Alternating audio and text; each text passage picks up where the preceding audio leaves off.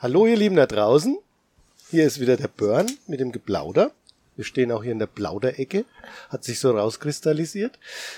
Hier im neuen schönen Umbau des Ladens. Ich darf heute einen besonderen Gast begrüßen, der schon alter Podcast-Hase ist. Also ihr kennt ihn auch schon, den Horst. Hallo Bernie. Ja, grüß dich, Horst. Du hast ja schon vier oder fünf Podcasts mit Gerd gemacht ich habe das Glück dadurch, dass ich dich nicht mehr groß vorstellen muss. Dich kennt jeder schon von den Podcast-Hörern und von den Lesern unserer Seite kennt dich sowieso auch jeder, da du, glaube ich, der mit den zweitmeisten Beiträgen auf unserer Seite bist nach dem Gerd. Das kann da gut kommt sein. nicht mal ich mit, aber ich bin auch nicht der große Rezensionenschreiber. Ich lade ja immer wegen zum Plaudern ein. Das ist so das was wir früher immer Shop Talk eigentlich genannt haben, ne, Horst? Genau. Wo es sogar ein Band von Will Eisner gibt, der Shop Talk heißt. In also Anlehnung also, an den großen Will genau, Eisner. Genau. Auf den kommen wir vielleicht heute auch nochmal, möglicherweise. Könnte gut sein. Könnte sein. Also, das ist unser Shop Talk und das werden wir jetzt einfach mal in der Form machen, dass ich den Horst einfach frage, ob er denn so lieb wäre, uns seine drei Lieblings-Science-Fiction-Fantasy-Bücher vorzustellen und seine drei Lieblings-Comics. Wir haben ja gesagt, das ist immer so Momentaufnahme. Mir geht's ein bisschen um das Gefühl dabei, also nicht irgendwie, das ist das wichtigste Buch, sondern eher das ist das wichtigste Buch für mich. Das ist eins, was ich immer rausnehmen kann, was ich immer lesen kann, was, wenn ich die Sammlung umräume und es fällt mir in die Hand, an dem ich wieder hängen bleib. Ja, da bin ich jetzt mal gespannt, was du hast uns da präsentiert. Bitte, ja, Horst. Gerne. Ich bin ja sowohl Leser als auch Sammler und schreibe auch selber über die Science Fiction. Deswegen ist bei mir häufig so, dass da nicht so bestimmte Lieblingsbücher sind, sondern häufig Lieblingsautoren. Ah. Dann habe ich im Gesamtwerk dieser Autoren, Autorinnen wieder Lieblingsbücher oder Bücher, die für mich besonders wichtig sind. Deswegen habe ich das Ganze insgesamt ein bisschen nach dem Gesichtspunkt des Lieblingsautors mhm. erstmal sortiert, weil es ansonsten für mich auch zu schwierig geworden ja. wäre, da aus der Vielzahl der gelesenen Ja, das Sachen. ist ja schon, sag mir, welches ist dein Lieblings-Asterix-Band, welches ist dein Lieblings-Tim und Struppi, da wird's ja schon schwer. Und dann, genau. Na, ne, also da sagt man auch, da ist es die Reihe, da ist es das Werk des Autors. Ne? Ja. Einer meiner absoluten Lieblingsautoren seit vielen, vielen Jahrzehnten ist Arno Schmidt. Arno Schmidt ist ein deutscher Autor gewesen, der nach dem Zweiten Weltkrieg begonnen hat zu schreiben, bis 1979 gelebt hat und in dieser Zeit eine Vielzahl an Romanen, Kurzgeschichten, Essays, Sekundärliteratur verfasst hat, die sich unter anderem auch mit der Science Fiction mhm. äh, beschäftigt mhm. haben. War nicht ausschließlich Science Fiction. Nein, er war eigentlich gar nicht Science Fiction Autor, mhm. sondern er war Autor, er war Schriftsteller mhm. Mhm. und hat über seine Vorlieben, seine eigenen Lektüren niemals eine Berührungsangst zum utopisch-fantastischen Genre mhm. gehabt. Und das erste Buch, das er von seinem eigenen Geld gekauft hat, war die Reise zum Mittelpunkt der Erde mhm. von Jules Verne als ja. äh, kleiner Bimpf mit fünf, sechs, sieben, acht Jahren. Hat er immer selber so erzählt. Und er hat halt von den 1920er Jahren an bis zu seinem Ende da auch nie vergessen, wo er lesetechnisch herkommt und das Ganze halt auch in vielen seiner Werken immer wieder einfließen lassen. Und ich habe heute aus den großen Science-Fiction-Romanen, die er geschrieben hat, die Schule der Atheisten mitgebracht. Das ist jetzt nicht gerade ein kleines Taschenbüchle, wie ich hier so sehe. Das hat aber, glaube ich, auch seine Gründe, gell? Das ist nämlich ein wunderschöner, großer Hardcover-Band. Im Original war das Typoskript, also das mit der Schreibmaschine geschriebene Manuskript von Anno Schmidt, sogar im Format DIN A3. Okay. Die DIN A3-Seiten hat er irgendwann in den 60er Jahren sich einen Riesenpacken gekauft, weil die billiger waren als DIN A4-Seiten und hat dann angefangen. Aber die Schreibmaschine dazu muss doch teuer gewesen sein. Nö, das passt in jede normale Standard-Schreibmaschine ja, rein. Das ist DIN, A, fast DIN A3 DIN, A, DIN A4 quer. Ja, ja, das ist klar. Ach ja, stimmt. Ja, DIN A4 quer rein, passt rein. Ja, also damals war das kein Thema. Heute mit dem Drucker wäre es ein wenig schwieriger, weil äh, DIN A3-Seite in das den Drucker reinlegen, das, das macht jeder. der Drucker wieder nicht mit. Auf jeden Fall wurden diese Typoskripte zum Teil sogar nicht mehr gesetzt, sondern als Faximile produziert. Man hat die Originalseiten von Arno Schmidt einfach eingescannt und mhm. dann als Buch veröffentlicht. Nachdem der Haffmanns Verlag dann begonnen hat, eine Werkausgabe zu machen, hat man es tatsächlich gesetzt. Das also ich stelle mir das wahnsinnig anstrengend vor zu lesen. Ist es vielleicht gar nicht, sieht ein bisschen aus jetzt so wie so ein Theaterstück oder so, wo du dann eben Annotationen hast. Ja, das äh, Grundsätzliche bei Arno Schmidt war, dass er aufgrund seiner Intelligenz sehr viele Abschweifungen, sehr viele Ideen hatte, die in den Text eingeflossen sind. Und das hat er halt dargestellt mit eingeklebten Bildchen, mit mehrspaltigem Text, mit Anmerkungen, die zum Teil handschriftlich waren und die im Satz jetzt aber einfach weggenommen worden sind ja, der das jeder, ist nicht mehr dies, ja jeder diesen, Buchsetzer, also der muss ja durchdrehen eigentlich. Oder? Mm, ja, das war ein spezieller Setzer, der von der Anno Schmidt Stiftung ja. dafür bezahlt wurde, jahrzehntelang und sich damit auseinandergesetzt hat. Was ist es jetzt, was dich an Anno Schmidt an sich bewegt und warum das Buch? Das Grundsätzliche, was mich an Arno Schmidt von der ersten Minute angepackt hat, das war der Humor, der aus allen seinen mhm, Werken mhm. hervorspricht. Arno Schmidt ist einer der lustigsten, humorvollsten deutschen Autoren überhaupt. Auch wenn es die allermeisten Leute nicht so sehen. Er hat einfach einen sehr, sehr schwarzen, ausgeprägten Humor, der eben auch an dem utopisch-fantastischen geschult ist weil ja viele Science-Fiction-Texte zum Teil unfreiwillig komisch dann auch sind. In der Schule der Atheisten hat er mehrere ältere Ideen aufgegriffen von Jules Verne, gibt es eine Erzählung, die heißt Die Schule der Robinsons. Dann hat er noch die Invasion vom Mars von H.G. Wells und von Kurt Laswitz mit reingearbeitet. Also große Vorbilder. Das Ganze hat halt in eine wunderschöne Erzählung über eine von Atombomben vernichtete Welt, in der es noch China und Amerika als Mächte gibt und von ganz Europa ist einfach nur noch ein kleines Reservat an der Nordsee übrig geblieben wo ein paar hundert, ein paar tausend deutsche Reservatsbürger unter dem Schutz der Vereinigten Staaten von Amerika mhm. leben. Der Anführer dieses Reservats wird dazu verdonnert, ein Treffen auszurichten zwischen dem chinesischen Außenminister und der amerikanischen Außenministerin, wo beide darüber sprechen wollen, dass sie vielleicht zusammenarbeiten müssen, um diese außerirdische Invasion zurückzuschlagen. Ja, so ein bisschen die Watchmen-Idee, ne? Die Bedrohung von außen könnte uns alle vereinen, ne? Genau. Und schauen wir mal, das wäre vielleicht auch eine Idee für uns, wenn man das alles so sieht, was auf unserer Welt so kracht. Ja, wobei es natürlich immer das Problem ist, wenn du dann wirklich so eine Bedrohung von außen hast, ist ja noch nicht sichergestellt, dass du auch tatsächlich besiegst. Ja, nee, deswegen musst du ja eine fiktive haben. Wie ein Watchmen. Ja, oh, jetzt habe ich Watchmen verraten. Naja, wer hat's noch nicht gelesen? Diese Arno Schmidt-Ausgaben sind natürlich nicht die Schnäppchen-Ausgaben. Wer da mal reinschnuppern will in Arno Schmidt, kann er die Gelehrtenrepublik lesen. Die gibt's noch in einer recht günstigen Ausgabe, glaube ich. Das ist auch ein nettes Büchle, auch sehr humorig. Ja. Und äh, da hat man schon mal einen Vorgeschmack über die ungewöhnliche Schreibweise und auch Setzweise. Als Sammler von Anno Schmidt bin ich jetzt natürlich so fies gewesen und habe hier für das heutige Präsentieren die Vorzugs-Halbpergament-Ausgabe ja, mitgebracht. Die sieht grandios aus. Es gibt von allen Texten von Anno Schmidt preiswerte Taschenbuchausgaben. Ja, das ist doch schön. Dann kommen wir zum nächsten. Was ist dein Platz zwei? Mein Platz zwei ist die Autorin Ursula K. Le Guin. Oh, habe ich schon mal gehört. ja, empfehlen wir ja auch immer alle hier im Laden sehr, sehr gerne. Sie ist einfach eine großartige Autorin und Philosophin. Meine Begegnung mit Ursula Le Guin ist ganz früh anzusiedeln in meiner Lesekarriere. Das ist eines der ersten Bücher gewesen, das Hermge mir 1980, als wir uns kennengelernt haben, empfohlen hat. Aha. Ich habe den Planet der Habenichtse damals verschlungen mit einer Begeisterung, die bis heute geblieben ist. Auch wenn das Buch in der Zwischenzeit Freie Geister heißt und eine Neuübersetzung bekommen hat, die sehr, sehr gelungen ist.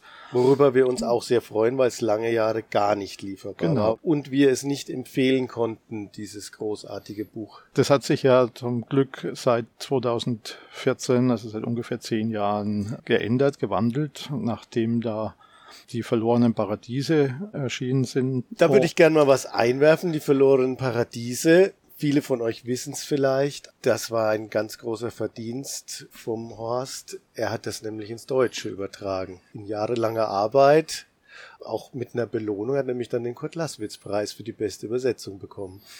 Und dieses Buch hat tatsächlich ein bisschen was bewegt auf dem deutschen Markt, was die Autorin betrifft, gell? Es war damals so, dass schon tatsächlich zehn Jahre lang gar kein neues Buch von ihr mehr erschienen war. Dann hat die Übersetzung den Preis für das Beste aus dem amerikanischen oder englischen übersetzte Buch ins Deutsche. Also es war auch das Buch, das selbst noch den Preis gewonnen hat und damit offensichtlich eine gewisse Umdenke eingesetzt hat bei den deutschen Verlagen, was sich dann Fischer Thor auf die Fahnen geschrieben hat. Und in der Zwischenzeit ist der ehemalige Lektor und Fischer Thor Hannes Riffel selbstständig als Verleger unterwegs mit dem neu gegründeten Carcosa Verlag. Ja. Das Prachtstück im ersten Programm ist das Buch Immer nach Hause, im englischen Original Always Coming Home, das seit 40 Jahren auf eine Übersetzung hart. Eines der Probleme war, dass vermutlich in den Verlagen die Mitarbeiter davor zurückgeschreckt sind, weil es zu sehr nach Arno Schmidt ausgeschaut hat. weil auch Der Kreis schließt sich. ja, weil auch Ursula Le Guin in diesem Buch mit Zeichnungen, mit Bildern, mit eingefügten Texten arbeitet, mhm, so dass es auf den ersten Blick mal ein sehr unruhiges Schriftbild hat, sehr anders wirkt als ein gewöhnlicher Roman.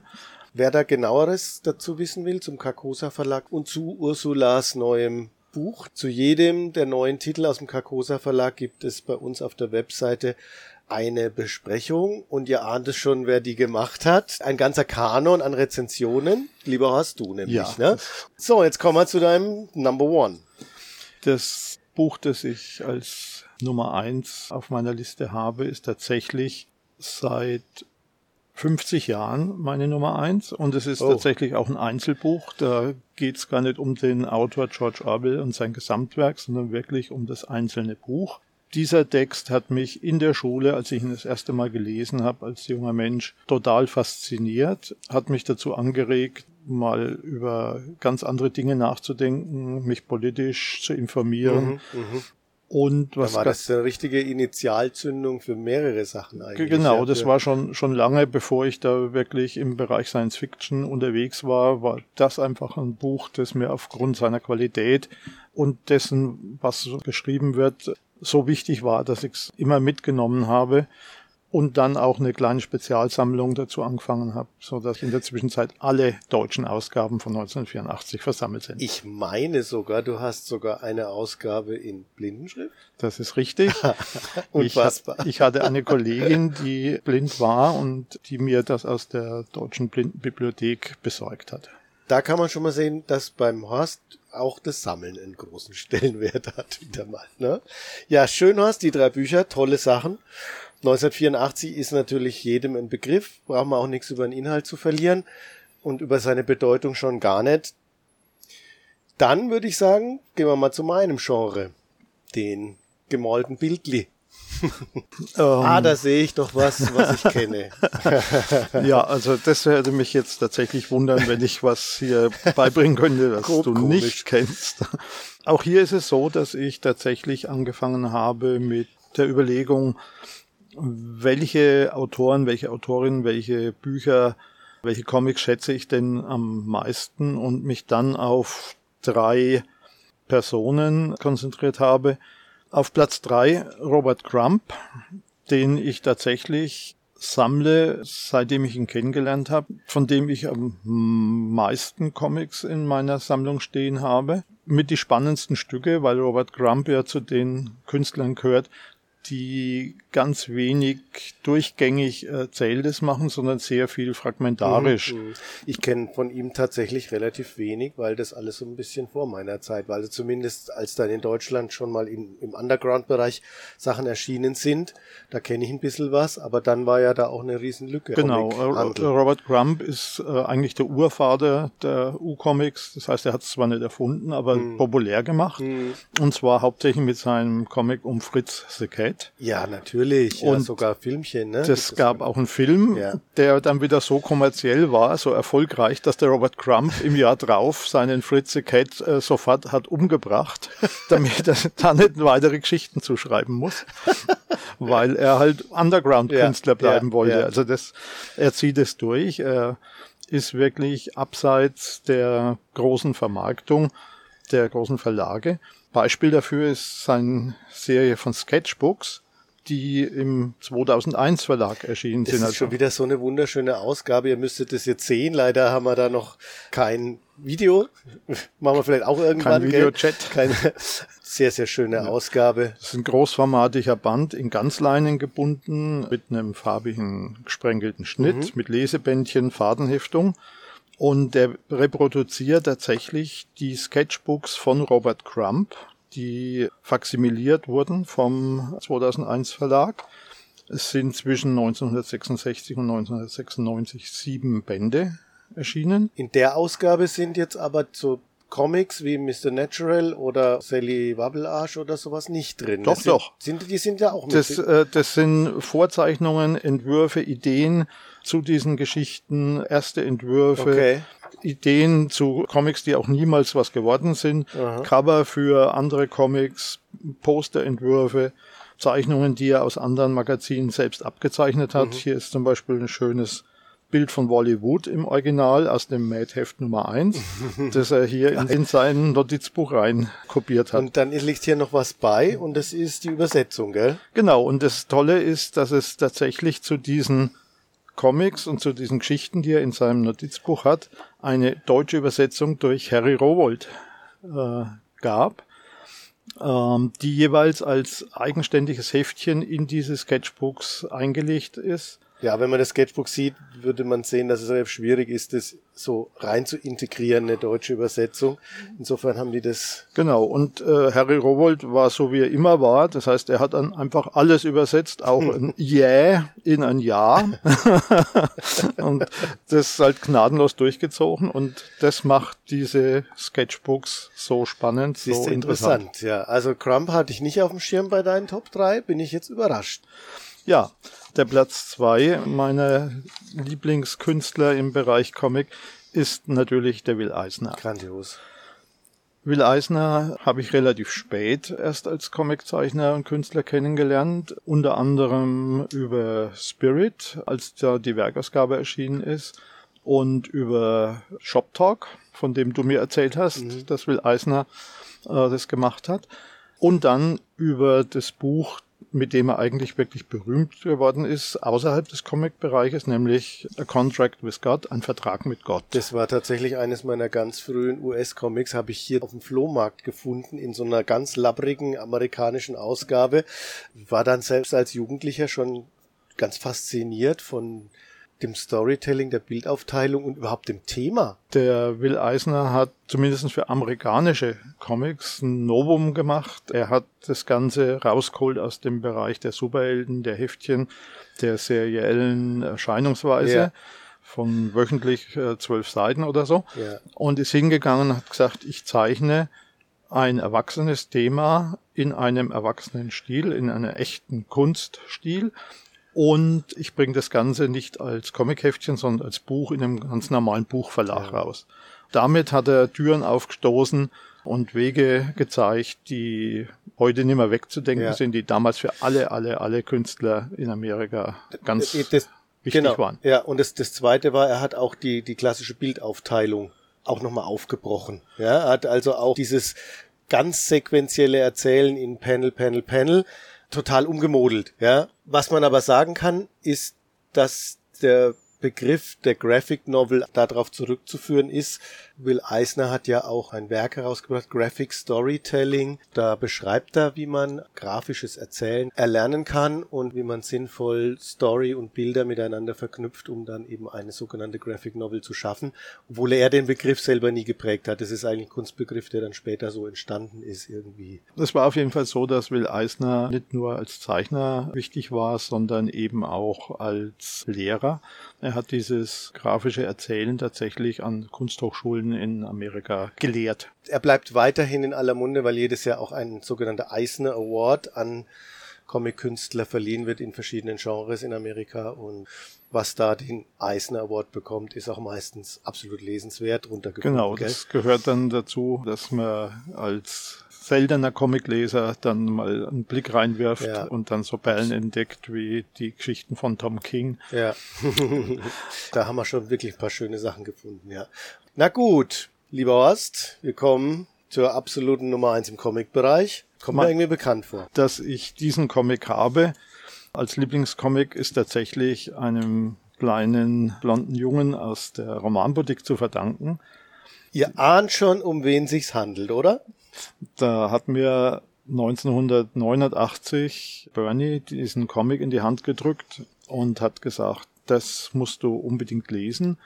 Und nachdem ich da schon viele Jahre lang keine Comics mehr gesammelt und gelesen habe, war ich natürlich erstmal sehr skeptisch, habe das Buch mit nach Hause genommen, habe es von vorne nach hinten durchgelesen, habe vorne wieder angefangen, habe es nochmal durchgelesen. Und so mache ich das seither in regelmäßigen Abständen immer wieder mal, weil die Art und Weise, wie Frank Miller sowohl als Autor wie als Zeichner die Superhelden-Comics hier vom Kopf auf die Füße stellt, sie ernst nimmt, äh, aus einer Figur, die eigentlich in der Zwischenzeit albern geworden war. Seit 1940 sind die Batman-Comics nicht irgendwie qualitativ besser geworden. Ja. Und mit Batman, die Rückkehr des dunklen Ritters, ist das halt schlagartig anders geworden. Das ist ein psychologisch hoch äh, interessant aufgebautes Werk, das die Geschichte eines alternden Millionärs, der früher mal Superheld war,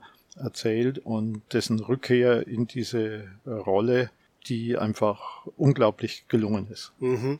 Die Gewalt ist sehr angestiegen in Gotham City, auch seit er sich zurückgezogen hat und er wollte eigentlich nicht wieder Verbrechen bekämpfen und fühlt sich dann gezwungen und was dann eben daraus resultiert ist, dass er auch die Wahl seiner Mittel dieser gestiegenen Brutalität eben anpasst.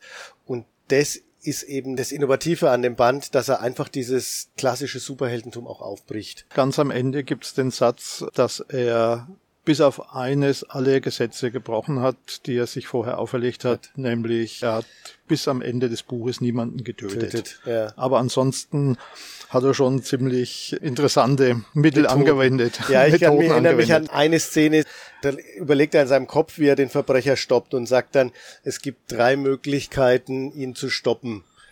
Eine davon tut verdammt weh. Und dann macht er diese Methode eben. Und das ist genau so ein Zeichen, es hat sich was verändert. Neben Watchmen, neben den Neil Gaiman Sachen ist damit der Comic, vor allem der amerikanische Comic, der Superhelden-Comic erwachsen geworden. Das Jahr 1986 ist wahrscheinlich das wichtigste Jahr in der Comic-Geschichte, zumindest mhm. in der zweiten Hälfte des 20. Jahrhunderts. Ich hatte ja bei meinen Best-ofs auch Frank Miller drinnen. Da war der Daredevil Run, den er eigentlich vorher gemacht hat, aber auch da schon dieser visuelle Elan, den er hier umgesetzt hat, dieses auch Aufbrechen von Bildern, wo er natürlich auch sich bei Eisner bedient hat, ne? dass die Lautmalereien durch die Panels gehen und solche Sachen. Das hat er da ja schon begonnen und das hat er da in der Perfektion ausgeführt. Das ist einfach grandios. Mehr kann man dazu nicht sagen. Also eine würdige Nummer eins, lieber Horst. Dankeschön. Ja, da sind wir ja schon durch. Das ist ja der Hammer. Wir sind heute richtig flott unterwegs. Wir sind ja in der Folge, die vor Weihnachten ausgestrahlt wird und da hat sich der Horst für euch noch was ausgedacht. Der würde euch nämlich gern noch drei Geschenktipps oder Lesetipps für die Feiertage mit auf den Weg geben. Erzähl mal, was hast du jetzt denn anzubieten? Es gibt ja außer den Bereichen Comic und Science-Fiction-Buch immer noch ein paar Sachen, die in keine wirkliche Kategorie reinpassen. Eine davon ist zum Beispiel die des Kalenders. Das ganze Jahr über braucht man das Ding eigentlich. Dann stellt man am Ende des Jahres fest, oh Mist, es ist ein neues Jahr und ich habe vergessen, mir einen Kalender zu besorgen fürs nächste. Kalender war früher mal ein großes Geschäft, also ist richtig viel gegangen, aber das ist ein bisschen eingeschlafen bei uns. Dieses Jahr gibt es tatsächlich einen Kalender, den ich ruhigen Gewissens empfehlen kann, mhm. nämlich den Kalender Science Fiction Art und Kalendergeschichten 2024 aus dem Verlag Thorsten Loh. Ein Kleinverlag mit auch relativ kleinformatigen Büchern. Deswegen war ich auch völlig überrascht, als ich da einen DIN A3 Kalender zugeschickt bekommen habe mit der Bitte, mir den doch mal anzuschauen. Mhm. Das ist ein DIN A3 Querkalender mit Monatskalendarium und zwölf Bildern von Mario Franke bzw. Uli Bendig, mhm. die sich abwechseln, die schon mal verwendete Cover und auch ganz neue Bilder darstellen. Wobei das Schöne ist, dass diese Cover-Illustrationen natürlich ohne die Beschriftung und ohne den Knick am Rücken zu sehen sind. Das sind also umlaufende Illustrationen mhm. gewesen, mhm. mhm. die natürlich mit sehr viel Schrift und so weiter zugedeckt waren und jetzt hier in dem Kalender sehr schön so im Posterformat zur Verfügung stehen. Und das ganz, ganz Tolle ist, dass auf der Rückseite jeder dieser Kalenderblätter eine Science-Fiction-Kurzgeschichte ah, steht. Das heißt, ich habe dann zwölf Stories. Sogar 13, weil sie ah. haben auf die Rückseite des Deckelbildes haben sie auch noch eine gedruckt. Herrlich. Es sind also 13 Kurzgeschichten von 13 Autoren, Autorinnen, darunter Monika Niehaus, die Ellen Norton, die Yvonne Thunert und auch unsere hier in Würzburg sehr beliebte Aiki Mira. Herrlich, das ist ja wirklich eine geile Idee für einen Kalender, man muss ich echt sagen. Dann habe ich noch was gefunden, das mich persönlich sehr, sehr angesprochen hat, Aha. wegen der zurückgenommenen Art und Weise, wie Torben Kuhlmann seine Geschichten erzählt. Torben Kuhlmann hat ja diese schönen Mausgeschichten ja, erzählt, ja, diese ja, Alternativgeschichte, wo Mäuse, Mäuse praktisch zum Mond, fliegen, Mond und genau, zu Meeresgrund tauchen also und so. Wunderschöne Kinderbücher, ja, oder ja, All-Ager-Bücher All natürlich, ja. Genau. Und von ihm ist jetzt im Nord-Süd-Verlag ein Bilderbuch erschienen, das heißt Die graue Stadt. Aha. Da geht's um ein Mädchen, die mit ihrem Vater zusammen umziehen muss in eine neue Stadt und in dieser neuen Stadt entdeckt sie als allererste Mal, dass alles grau ist, dass nirgendwo Farben gibt. Aha. Über den Stadthäusern nach hinten raus ist eine gigantische Fabrik, die Grauwerke. In den Schaufenstern der Farbengeschäfte zum Beispiel findet man äh, Farbtuben mit ungefähr 75 bis 100 verschiedenen Grautönen, Unfassbar. aber keine einzige Farbe. Und in der Schule muss sie dann nachsitzen, weil sie im Kunstunterricht als einzige farbige Bilder malt mit ihren Buntstiften, die sie mitgebracht hat. Und die anderen malen alle nur Schwarz-Weiß-Bilder mit ihren Bleistiften, die sie haben. Wie geil. Das gefällt natürlich weder dem Mädchen noch ihren neu gewonnenen Freunden. Und wie sie da rauskommen aus dieser Grau-Variante einer Welt, das ist einfach wunder, wunderschön. Super, und für, Ei, super. Äh, Kinder ja. ab sechs, sieben Jahren bis äh, 99. Stapel her. Müssen wir gleich bestellen. noch eins? Ja. Hast du noch was? Einen haben wir noch? Einen haben wir, einen noch? Haben wir noch und zwar äh, was ganz was Neues. Tatsächlich jetzt wieder ein ganz normal, normal in Anführungszeichen, normales Buch.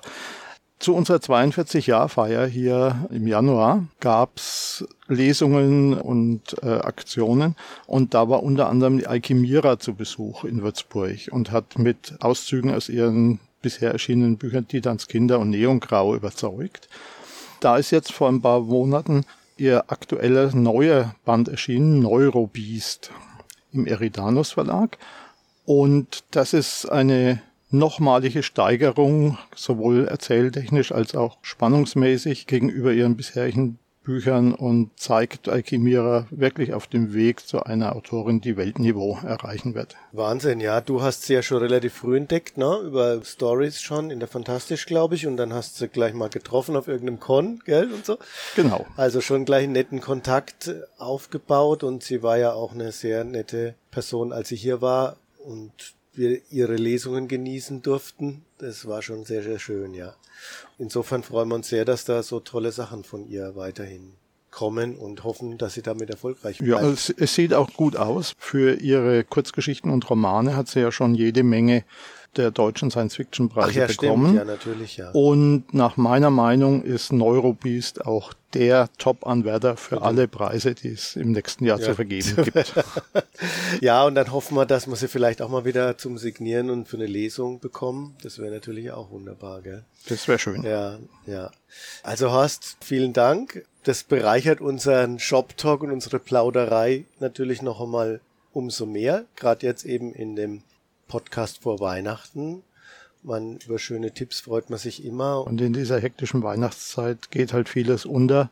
Deswegen ist es, denke ich, ganz gut, wenn man das zwischendurch auch immer wieder auf den Tisch legt und sagt, ja, ja, hier. schaut es euch noch ja. einmal intensiver an. Es ist ja auch so, du kennst das ja, wenn du in der Flut dieses Ladens mittlerweile stehst oder in dieser Fülle, ja, du bist ja erschlagen. Gerade wenn neue Leute zur Zeit kommen, das ist wirklich unglaublich, wie die, die stehen dann oft da und sagen, ich möchte mir einen Superhelden-Comic kaufen, aber was, was fange ich denn an? Wie komme ich denn rein überhaupt und so, ne? Und diese Führung, die ist einfach total wichtig. Der Vorteil, den die Fachbuchhandlung einfach vor jeder KI-Empfehlung hat. genau. Und deswegen bleibt einfach unserer Seite treu, unserem Podcast treu. Dann habt ihr immer eine schöne, schöne Auswahl. Lieber Horst, das war wieder mal sehr, sehr schön. Das hat mich sehr gefreut, deine jeweils drei Favorites vorgestellt zu bekommen.